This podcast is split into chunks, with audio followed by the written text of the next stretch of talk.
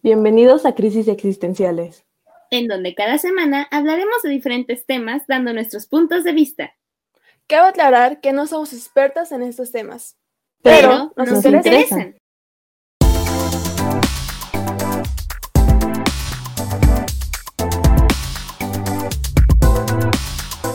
Hola chicos y bienvenidos a un capítulo nuevo de Crisis Existenciales. Yo soy Liz. Yo soy DJ.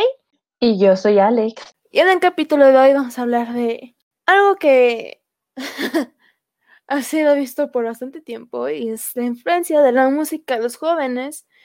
Y también esto cuenta con los fanáticos, ¿no? De ciertos artistas. Así que primero vamos a empezar con la influencia de los jóvenes, ¿no? Como ya saben, de la música usualmente tienen significados, ¿no? Pueden ser muy profundos o simplemente superficiales, ¿no? Como lo típico del amor, de que me rompió, de que me dejó hasta temas más profundos que llegan a decirte que te amas a ti mismo o críticas ante la sociedad, ¿no? Así que vamos a empezar con el primero. No sé quién quiere empezar. Pues voy a intentar de introducirlo porque, chicos, una cosa que seguro ya han empezado a deducir, no tengo conocimiento muy amplio en este tipo de temas. Pero aquí estaré dando mi mejor esfuerzo porque tengo una opinión, aunque sea mínima, tengo una pequeña opinión. Y lo primero que tenemos aquí es los mensajes explícitos e implícitos en diferentes tipos de música. Y en el que más he estado repitiendo este tipo de mensajes ha sido en el temas como en el reggaetón, el rock, el rap, el pop, incluso en el K-pop que normalmente involucra temas ya sea para mayores de 18, para temas más para incrementar la autoestima, entre, como mencioné hace rato, Liz, críticas sociales, etcétera, etcétera, etcétera. Ya si te quieres poner muy analista con cada canción que te pongas, en una que otra vas a encontrar algo o simplemente un tema, una frase que se repite, quién sabe. Mm, de hecho, algo que se ha notado y que la mayoría es del reggaetón ¿no? Podemos ponerlo como primer género. Pues que toca varios temas que son para mayores de 18, ¿no? Y eso la mayoría son sexuales y a veces puede ser algo implícitos, pero me ha tocado escuchar que unos que describen las cosas como tú ni las quieres saber, ¿no? ¿Estamos de acuerdo? Uy, sí, porque es como si estuviera escuchando un audiolibro para mayores, ¿sabes? De tipo de wow, wow, wow, wow.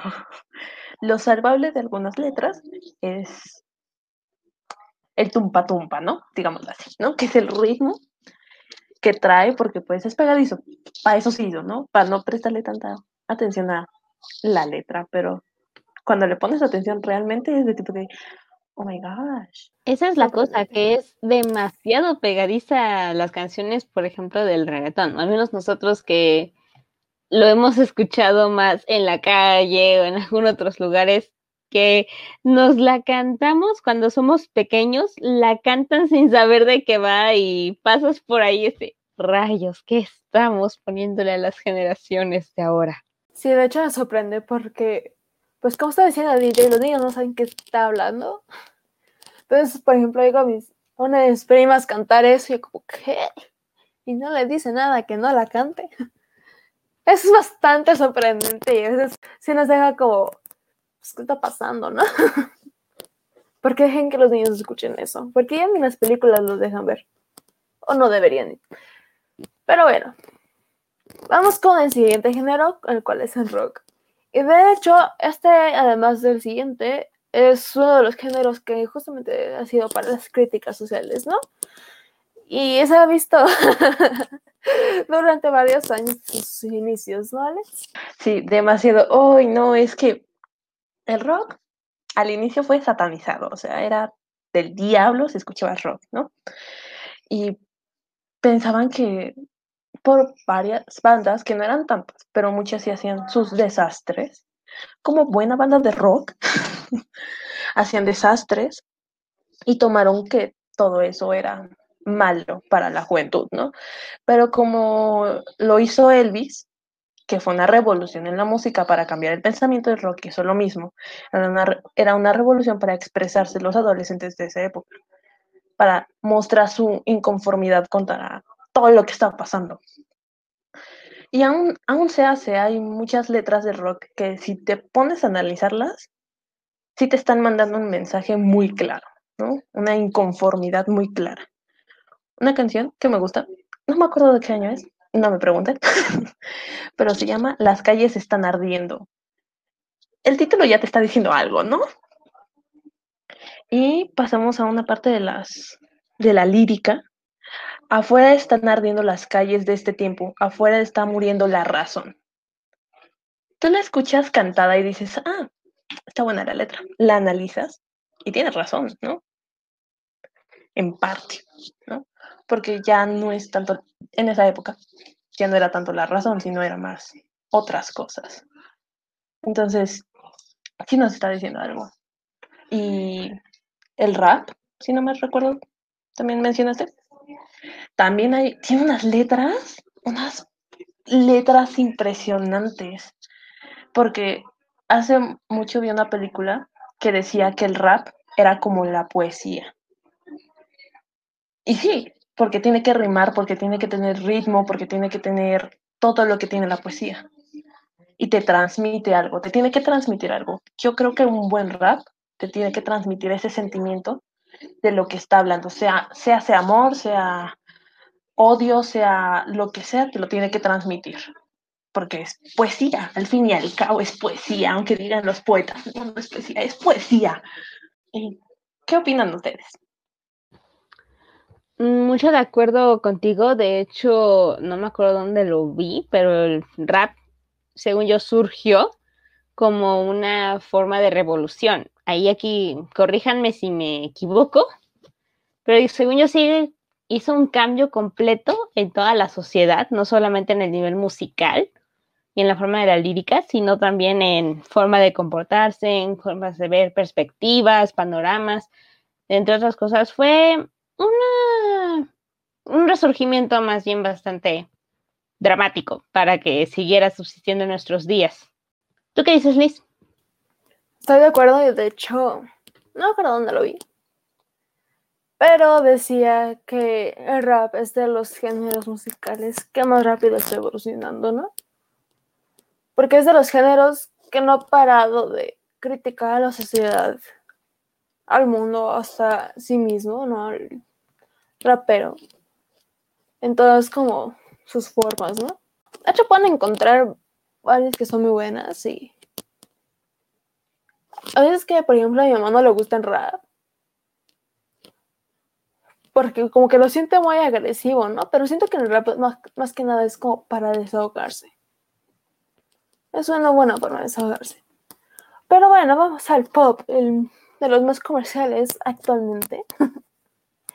Y de hecho, creo que es de los más difíciles a veces de encontrar como que tengan un significado bastante profundo, ¿no?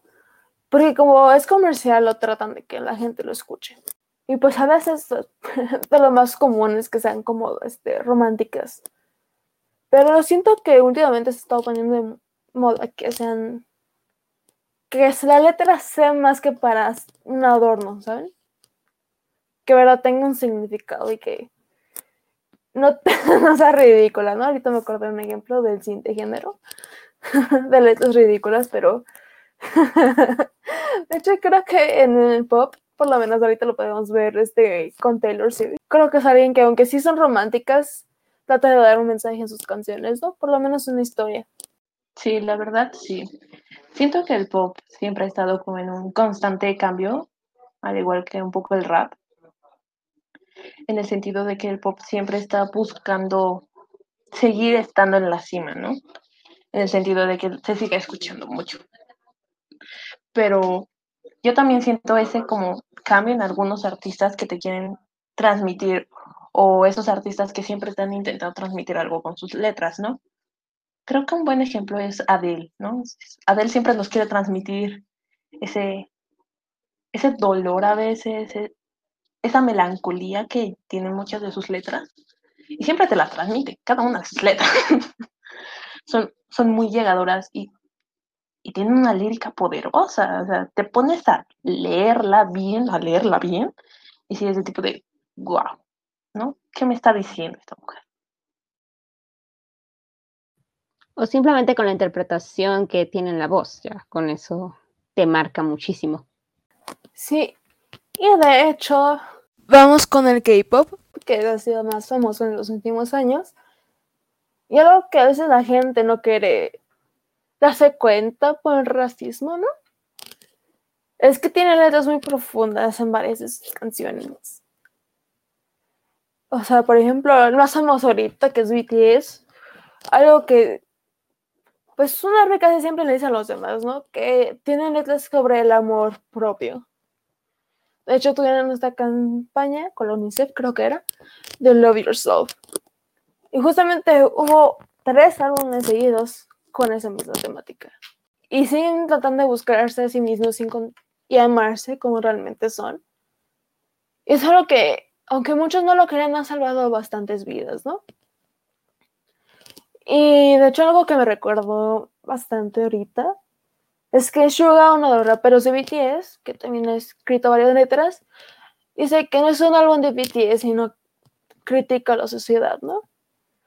Y de hecho, para quien no lo sepa, BTS no era tan famoso como las ahorita, sus primeros álbumes siempre estaban criticando la sociedad coreana.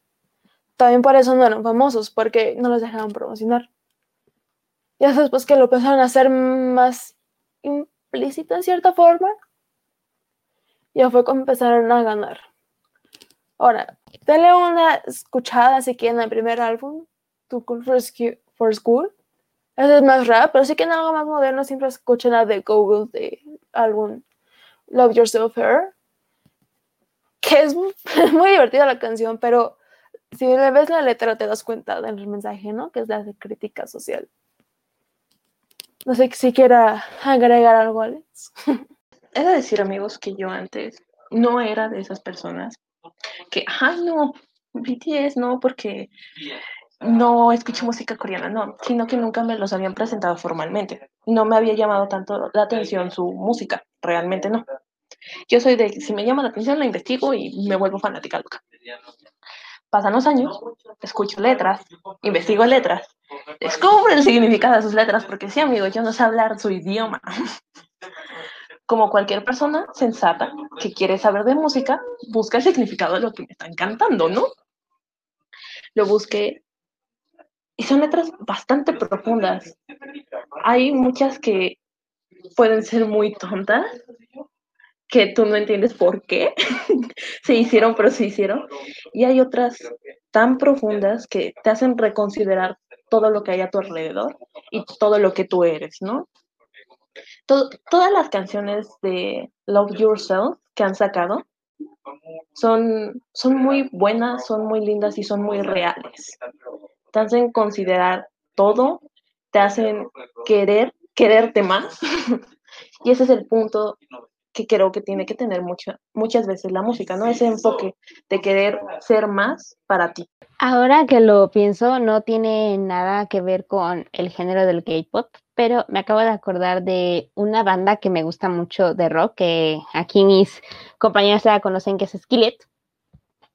Me acuerdo justamente que sacaron una especie de video promocional o un documental en el cual empezaron a hacer un análisis de que en sus canciones, no me acuerdo específicamente qué álbumes o si eran diferentes álbumes, pero estaban reflejando diferentes mensajes. Por ejemplo, la canción de Hero te muestra no la versión del superhéroe, sino la versión de los héroes cotidianos que estamos teniendo hoy en día. Y sí, tiene un ritmo muy padre, así fue como me capturó en primer lugar, chicos, así es como me capturan la música Sí, si me gusta cómo se escucha, sigo escuchando. Así es como me compran. Pero ya cuando te vuelves muy fanático de esa banda, como me pasó a mí, que casi todas sus canciones me gustaban, empecé a escuchar un poco más la letra y me daba cuenta de que en algunas tenía esos tipos de mensajes o simplemente en las portadas de los covers, que de hecho mencionaban que en el álbum de Rise, lo que querían mostrar era cómo las personas podían surgir o levantarse ante diferentes perspectivas, diferentes complicaciones. Es por eso que el álbum era exactamente de una niña que lo único que tenía para defenderse, irónicamente, era una resortera. En y su canción principal era como su video refleja una guerra y lo único que tiene es defenderse con eso. Otra cosa que cabe aclarar es que BTS obviamente no es el único grupo con ese tipo de letras. Por ejemplo, Stray Kids tiene bastantes letras de encontrarse a sí mismo. Muy padres sus coreografías, pero les recomiendo más que nada el prestar atención a su, letra, ¿no? Con los videos subtitulados. También Blackpink tiene varias, aunque, aunque parezca más pop para comercial. Sí tiene buenos significados en algunos. Y uno simplemente se están investigando, ¿no? Creo que en cualquier género es eso. Pero también como cualquier género, hay artistas muy grandes que tienen fandoms enormes, ¿no? Así que vamos a empezar como de los primeros que tuvieron ese tipo de fandoms. Y este es de los Beatles. Deben de conocer los Beatles, ya sea por sus papás, sus abuelos, ¿no? Deben de conocerlos. Exacto. Es que es una de las bandas más grandes de la historia, ¿no? Alex, no sé si quieres contarnos un poquito más de esto. Bueno, amigos, esto se remonta, no, les voy a contar toda la historia de los Beatles porque, porque la neta sí es un poco larga y yo me extiendo más, ¿no? Entonces, lo básico que tienen que saber que es una banda que surgió creo que en los 80, si no me recuerdo más o menos. Creo que sí. Pero sus letras eran muy profundas. Hay que analizarlas porque muchas tienen significados dentro de su significado, ¿no? Como muchas buenas bandas. Ellos causaron una gran revolución en la música. Y todos recuerdan sus álbumes, ¿no? Si, los escuchas es porque quieres saber de ellos o te gusta su música, porque te transmiten algo. Siempre te van a transmitir algo los videos. Y tenían de lo que yo conozco de su fandom, era, era muy fiel. los querían mucho a todos. Tienen ¿no? decía la esposa de uno, no les diré quién, ustedes saben quién. Pero realmente los videos cambiaron la vida de mucha gente por todas sus letras, por cómo eran con sus fans más que nada, ¿no? Porque eran muy humanos, no eran acá las superestrellas que nunca vas a poder conocer ni alcanzar. Eran muy humanos. ¿Saben? Y eso es, es algo que ya no se encuentra tan fácilmente en la actualidad con cualquier banda. porque tendemos a idealizar y a ser inalcanzables y hasta un punto tóxico a endiosar, ¿saben? Y de hecho eso vamos. porque si los Disney a locas muchísima gente, muchas chavas. Pero no son el único grupo. Y como hemos visto en la actualidad, que los han estado comparando este siguiente grupo con los Beatles, ¿no? Y estos, pues ya los mencionamos antes. bueno, del último género. y estos son BTS. Y sí, aunque los chicos tratan de verse humanos, obviamente la industria del K-pop no los hacen así. Ya que los que no sepan, la industria del K-pop quiere que los idols sean como role models, ¿no? Que los quiere seguir y a veces los hacen muy inalcanzables aunque sean humanos. Ahora, ellos, como lo dijimos, han traído algo muy bueno con los fans, ¿no? En este caso es que han logrado justamente con lo que estamos platicando eh, de Love Yourself, que se amen a sí mismo, ¿no? Que es de lo más complicado del mundo. Y la verdad es que siempre los tratan bien y siempre se, se preocupan por los fans, ¿no? Pero llega algo malo de los fans. Es como es un grupo muy grande, obviamente mucha gente lo sigue. Y es esta gente, aunque son muy fieles, como está haciendo Alex con los Beatles, hay otra gente que se les loca. y esto es algo muy común en K-pop que se llama fanwars. Y esas son la gente más tóxica que están ahí metidas, ¿no? Eh, creo que Arby tiene un nombre especial para estos fans, entre comillas, ¿no? Que son Hermes. Que son de los más tóxicos y justamente tienen esa distinción para que no los confundan, ¿no? Obviamente, si hablas algo mal de ellos, la mayoría se va a echar encima. Por los Hermes se van a agarrar contigo, pero te van a nichar, ¿no? Como usualmente dice DJ. Es que también son exactamente muy posesivas estas chavas. Porque sí, la mayoría son chavas, no vamos a negarlo. Y son muy dramáticas, o sea, no puedes decir algo malo de ellos, sino que es que te ponen en ese momento. La verdad es que, aunque este ha sido un fenómeno, se ha visto bastante con los siguientes artistas que vamos a estar hablando. Es de menor cantidad, ¿no? Pero lo van a ver, ¿no? No sé si alguien quiere introducir al siguiente grupo. Si vivía esta época, yo la viví, pero no, nunca me fui a el extremo de ser fanático, fanático. Y hasta ahorita les puedo decir que estoy escuchando su música y si es buena, realmente es muy buena. Una que otra, ¿no? Porque otras no me gustan. Como cualquier persona normal. No me fascina todo. Y es una banda que explotó, estuvo en la cima un buen rato y se separó la banda, como muchas bandas en este mundo, y el mundo se desplomó para las personas que eran fanáticas de esta banda. Y es One Direction. ¿No? Esta banda inició con estos adolescentes, explotan y crean un fandom como cualquier banda con, dirigida a adolescentes hormonales. Una mitad buena y otra mitad que me da miedo. ¿No? que se crean acá sus teorías conspirativas de por qué pasó todo lo que pasó con su banda. No nos vamos a meter tanto qué pasó con la banda, sino al fandom.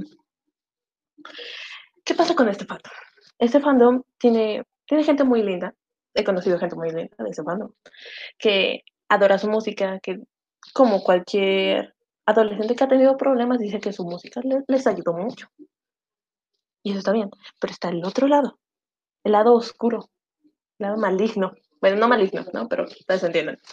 Este lado que te da miedo, porque no puedes decir nada malo de la banda porque te quieren matar, o que casi, casi están vendiéndose a ellos mismos para conseguir un boleto para un concierto, o besar el suelo en el que pasaron como 20 mil personas, pero esa persona también pasó y pues, ¿no? Eso es un poco obsesivo en un mal plan. Y eso llegó a pasarle a una cantidad no muy grande, pero sí considerable de, de One Direction, ¿no?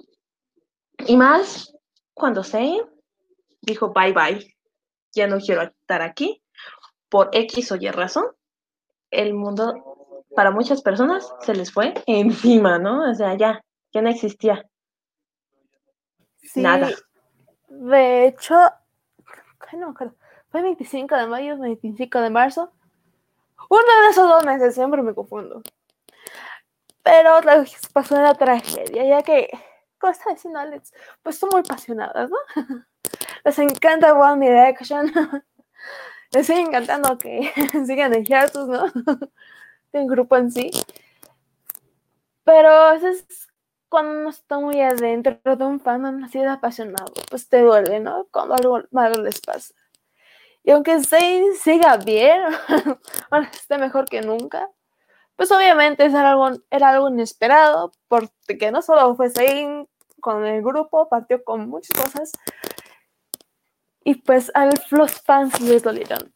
Y los que nunca supieron cómo cómo seguir después de eso, no sabían qué hacer y entonces, lamentablemente, eh, trigger alert para algunos, pues decidieron pues irse de este mundo, ¿no? Para decirlo bonito, pues no dar tanto trigger a algunas personas. Y eso fue una de las cosas como más choqueantes, ¿no? Obviamente no solo ha pasado con One Direction, ha pasado con varios artistas y simplemente se llega a ver, de bueno, demostrar el fanatismo, ¿no? De algunas personas que se vuelve tóxico. Entonces, el siguiente grupo, ahora vamos con chicas, ¿no? Fifth Harmony. Este grupo que fue también muy famoso, ha sido bastante controversial en algunos casos, pero para los que no lo conozcan, era un grupo británico de cinco chicas que fue formado por Simon Cowell. Ahí empezamos mal, ¿no? los hacen muy famosos, pero el trato que tienen es bastante tóxico, ¿no? Y eso nos lleva, nos lleva a los fans. Los fans he visto bastante en redes sociales que siempre las han tratado de proteger, ¿no?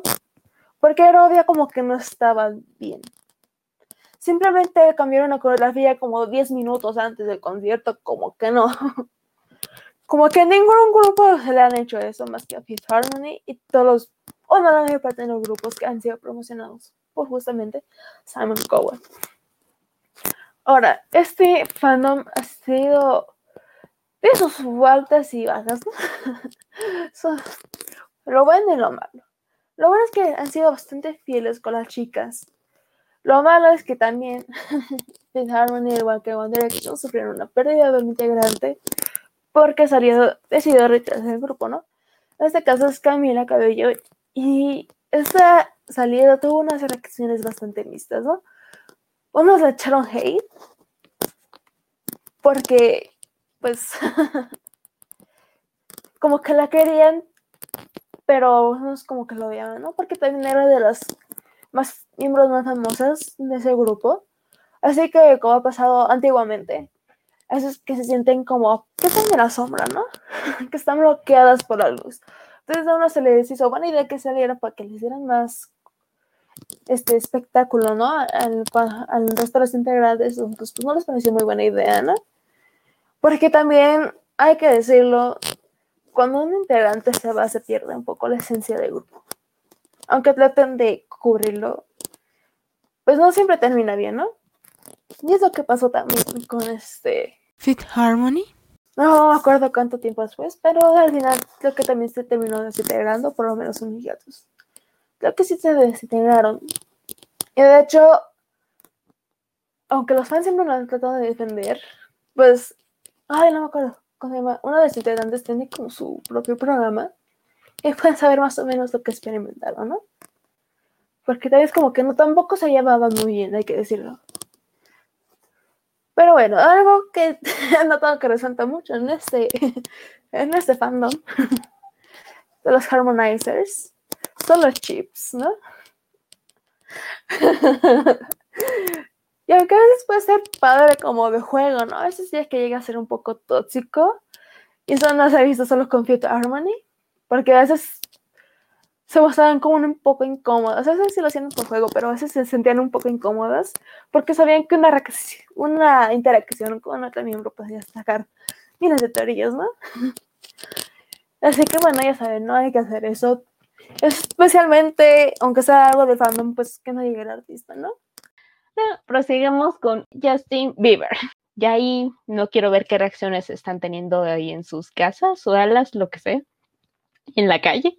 Pero para alguien que nunca fue fanática de ese artista, fue sorprendente verlo desde un punto de vista en el que ves a un cantante al cual tenía miles de fanáticas, fanáticos, mayormente fanáticas que otra cosa, y de la noche a la mañana te lo cambiaran todo y si mencionabas que te gustaba, luego, luego te mandaban a la hoguera. Porque no solo están los fanáticos que son tóxicos con el artista, cantante o etcétera que estén admirando, sino también los que están en contra de ese artista, que es lo que más he visto que se refleja con este cantante. Si reflejas que te gusta, en este momento ya tienes que irte tocando el piso a ver si es firme o te vas a desplomar en el acantilado. Y abajo van a estar todas las antorchas y las linches ahí esperándote para que caigas. O tal vez simplemente te vayan a decir qué onda con eso, pero Depende del tipo de personas con las que te encuentres. Pero bueno, la verdad es que sí he visto que muchas chicas se pasan, como les dije. Yo viví con tres o cuatro compañeras que están obsesionadas en cuanto salió el cantante, lo ponían, en cuanto llegaban a la clase de computación, ponían su foto en la computadora, eh, tenían sus cuadernos tapizados, tenían las mochilas con su cara, tenían todo así, como de, ¿por qué obsesionarse tanto por una persona que no conoces? Pero bueno, esa es mi pequeña opinión. Ya vieron una pequeña perspectiva alterna de alguien que vivió alrededor y no entendía muy bien eso. Sin embargo, las demás curiosidades las conocen mejor mis compañeras. Simplemente Bieber desde sus inicios puede ser muy amado, pero como las desventajas de crecer en el espectáculo y más que era un este, adolescente, pues obviamente eso fue lo que desencadenó todas las reacciones que DJ estaban diciendo, ¿no? tantos errores que hizo en el espectáculo. Pero honestamente, Bieber se podría ser que como que tenía una excusa, ¿no? Por así decirlo, se podían tener con sus acciones. Ay, por los fans, eso ya es otra cosa. Ahora, ¿se acuerdan más o menos de lo tóxico que estamos diciendo con BTS y One Direction? Creo que quizá lo ganan. Por ahora. Vamos a decir por ahora porque BTS y estos fans han sido tan tóxicas con él y posesivas. O sea, creo que lo más parecido que he visto simplemente es con grupos de K-pop, ¿no? Que se enojan cuando están en una relación, que se enojan si hacen algo, si hacen esto, ¿no? Que sienten que ese artista les pertenece y lo dejan de ver como humano. Como lo dijo al principio, si no me recuerdo, este Alex. Y esto se ve reflejado principalmente con una de sus relaciones. Que voy a dejar que Alex les diga el chisme, ¿no? De lo que hicieron, de lo que pasó, para que se dé la idea de por qué le estamos diciendo así a las believers. Aunque ya se calmaron algunas. Chisme time. Claro. Es que yo soy la señora del chisme, amigos. Yo soy la, la señora con una edad muy joven que se sienta a tomar café en una cocina a chismear, pero bueno. ¿Qué pasó? Bueno, todos sabemos que unos años empezó a cobrar mucha fama Bieber y empezó una linda, al inicio linda relación con nuestra hermosa ex estrella Disney, Selena Gómez. Toda miel sobre hojuelas, se veían muy lindas juntas, no había nada malo, ¿no? Parecía. Boom, terminan la primera vez. Si no me recuerdo, terminaron como nueve veces. Pero bueno, termina la primera vez. La fanaticada explota. Primero explotó de que, ¿por qué Selena Gómez salía con su amadísimo Justin Bieber? Que no se lo merecía, ¿no? Una parte del fandom. Otra estaba muy feliz por Justin. Terminan y como es obvio, unos se enojan con él y otras con ella. Mayormente de la fanaticada de Bieber con ella. ¿Por qué? Nadie sabe. Se enojan con ella, le empiezan a tirar hate por todos lados. Regresan. ¿Por qué? Su servidora no lo sabe. Quisiera saberlo. Pero bueno, regresa y esa relación se vuelve demasiado tóxica para ambos los celos de Bieber, los celos a veces de Selena, las inseguridades que empezó a meter el fandom de Bieber a Selena, el fandom de Selena a Bieber, pero le afectó más a Selena porque Selena tenía varios problemas en esa época. Entonces, empiezas a ver muchas fotos de ellos juntos, pero ya no ves, yo lo veo un poco más del lado del fandom de Selena. O sea, no estaba tan metida en ninguno de los dos, pero yo conocía más a Selena. Entonces, en las fotos que veo, cuando ya estaba a punto de terminar por fin la relación bien, bien, ya no ves a Selena como la Selena Gómez de sus redes sociales al inicio, ¿saben? La ves como muy forzada su sonrisa, muy triste. Y todo empieza a ir de mal en peor. ¿Por qué? Porque si no me recuerdo, Selena entra a rehabilitación y el fandom explota. Y le empiezan a echar la culpa a Bieber, ¿no? Que pudo ser parte del problema, sí, pero no solo fue él. Fue mucha, mucha parte de su fandom porque su fandom se volvió muy tóxico con la relación y con ella. La atacaron de una forma que me sorprende realmente la crueldad del ser humano por cómo la atacaron. Y aún en día, con Bieber casado, Selena, feliz con su vida. Muchos dicen que se le tira indirectas de que aún lo extraña, de gente, supérenlo. Ella ya lo superó, él ya lo superó, supérenlo ustedes también, si no lo han superado. Se dieron lo que se tuvieron que dar, fue muy tóxico al final, demasiado tóxico. Esa relación debió terminar desde el, el primer rompimiento. Siguieron por su decisión, terminó mal para los dos, un poco peor para Selena, pero al final fue, fue el mal manejo de la fama de, creo que más del lado de Bieber que el de Selena, porque Selena ya tenía como más control, porque ya era ex estrella Disney. Y la toxicidad que empezó a meter el fandom, porque creo que tal vez no hubiera terminado tan mal para ninguno de los dos si el fandom no hubiera metido tanto su cuchara. Y más si no sabían. Exacto. Porque pues una cosa es cómo se ve en redes sociales y otra cosa muy diferente es cómo está atrás de la puerta, ¿no? Ya en sus casas. Nunca sabremos qué realmente pasó en esa relación, quién fue el malo de la historia, entre comillas, quién tuvo más la culpa, ambos tuvieron la culpa. Pero meter tú como fan tu cuchara en la relación sobra, porque es la relación de él y ella, o él y él, o ella y ella, como sea. Es su relación, no de tres, no de cuatro, no del mundo. Entonces creo que eso es algo que tenemos que mejorar los fanáticos de artistas que amamos, de su relación, supero. Algo que yo siempre me he dicho y he dicho a mi familia y a todos los amigos que tengo cuando me llega la oportunidad. Cuando te vuelves famoso o te vuelves en el foco de esas grandes estrellas, es muy, muy difícil que tengas tu una vida personal sana.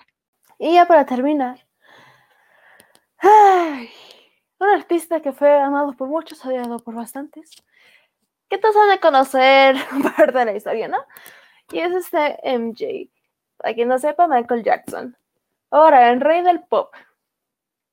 Basado en la historia corta, era muy amado porque se notaba que era bastante humano, ¿no? Empezó de los, de los Jackson 5 y pues, de hecho hay libros con su historia y pueden ver justamente todo lo que tuvo que pasar y cómo era, tenía un talento innato para la música. Era muy perfeccionista y es algo que se ha notado bastante en su música y en los, este, por la gente que toca instrumentos, ¿no? Que contrataba, ¿no? Ahora, ¿dónde empezó el hate? Creo que de los más famosos, para decirlo, es su, por así decirlo, transformación de color, ¿no? Ahora, vamos a darles un poquito de contexto para los que no sepan. MJ tenía vitiligio. Para que no sepas que te salen manchas en la piel, ¿no? Se ponen blancas. De hecho, se puede ver que sus hijos también lo tienen. No me acuerdo quién, los también lo tienen. Pero desde Thriller se empezaba a notar. Y lo ocultaba con maquillaje. Ahora, aunque creo que ya se descubrió la cura, no estoy segura. Pues en esa época no. Y por lo más así que le decía MJ, porque ya se, se cansaba de currírselo, ¿no? Y más que ya era manchas grandes en todo su cuerpo. Era muy difícil. ¿Qué fue lo más fácil? Pues blanquearse. Luego empezaron las operaciones, ¿no? Eso ya es otra cosa. Es una pequeña adicción que tuvo. Pero bueno.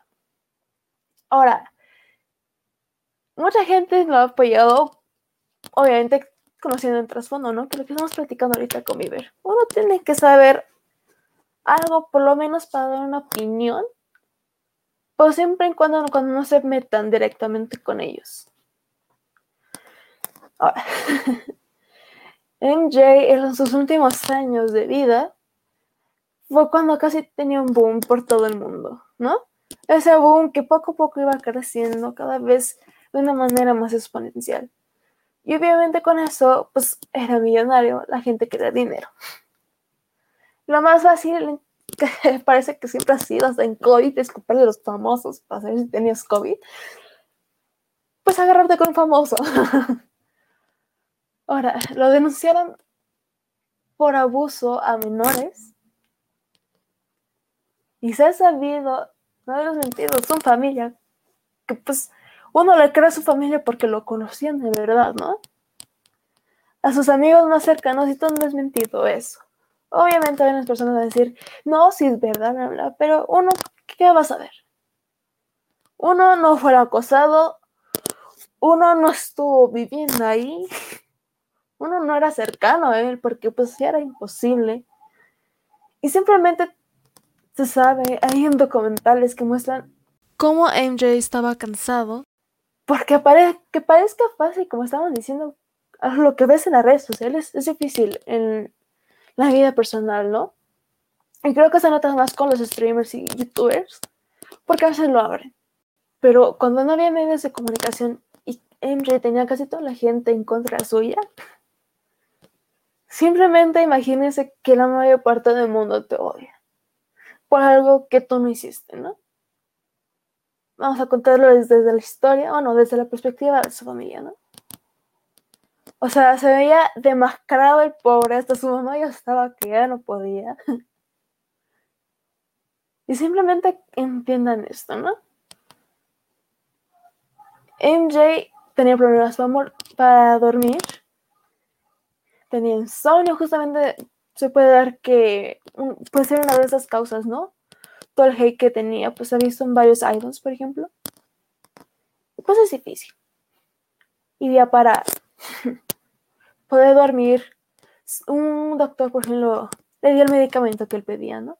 Para que pudiera por lo menos dormir. Lo cual llevó a su causa de muerte. Esto es algo que quiero que reflexionen, ¿no? Si de verdad quieren tanto a esa persona, denle ese espacio como estaba diciendo DJ. No se meten en sus asuntos como estaba diciendo Alex. Son humanos. Y aunque no lo quieran, aunque lo odien, búsquense algo mejor que hacer.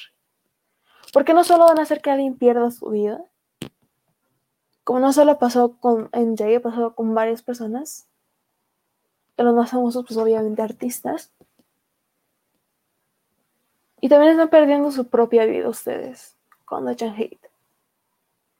Imagínense que ustedes podrían ser el mejor en algo y están desperdiciando esas horas echándole hate a alguien. Eso es un pregunto que ganan ustedes con eso.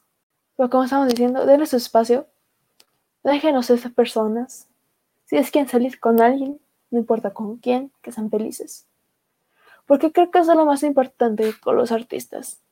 Ellos buscan la felicidad del fandom.